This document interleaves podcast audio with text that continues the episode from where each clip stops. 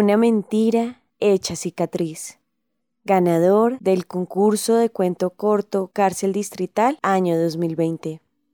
Escrito por JYMO. Linda rondaba por los nueve años cuando decidió llevar a cabo una mentira, sin saber que le dejaría una marca por siempre.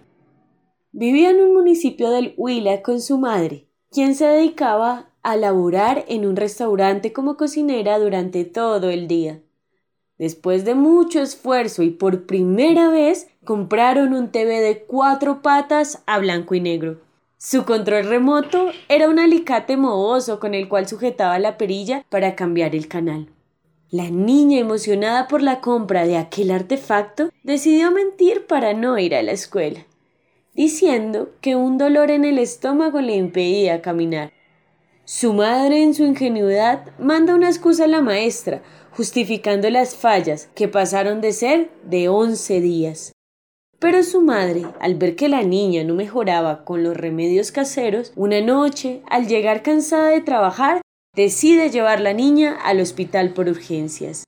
Pero al llegar, nota que hay muchos pacientes por ser atendidos. Así que Linda, con su agilidad de actriz, se cae al piso y empieza a gritar asimilando tener un dolor muy fuerte, logrando llamar la atención de todos. De inmediato, las enfermeras corren con una camilla y trasladan a la niña al consultorio del médico de turno, que al examinar trata de confundirla dándole golpecitos en varias partes del estómago. Pero la astucia de Linda asegura con severidad por tres veces que el dolor es en la misma parte sin equivocarse lo cual lleva al médico a sacar la conclusión de que Linda está a punto de experimentar una peritonitis. De inmediato llevan a la niña a la sala de cirugía.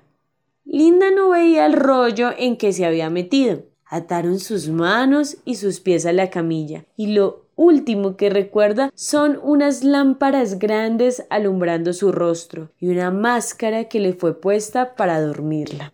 Al día siguiente se despierta en un cuarto de niñas rodeada de sus vecinas porque su madre debía ir a trabajar. Frutas, jugos y gelatina en vasitos de colores que en ese entonces solo comían las niñas de estrato alto y una hermosa pijama color rosa fueron su compensación a dicha mentira que le llevó a una cirugía innecesaria 10 centímetros vertical del ombligo hacia abajo, una cicatriz que no solo le marcó el cuerpo, sino también su autoestima, por la vergüenza que sentía al no poder lucir cierta ropa como las demás adolescentes.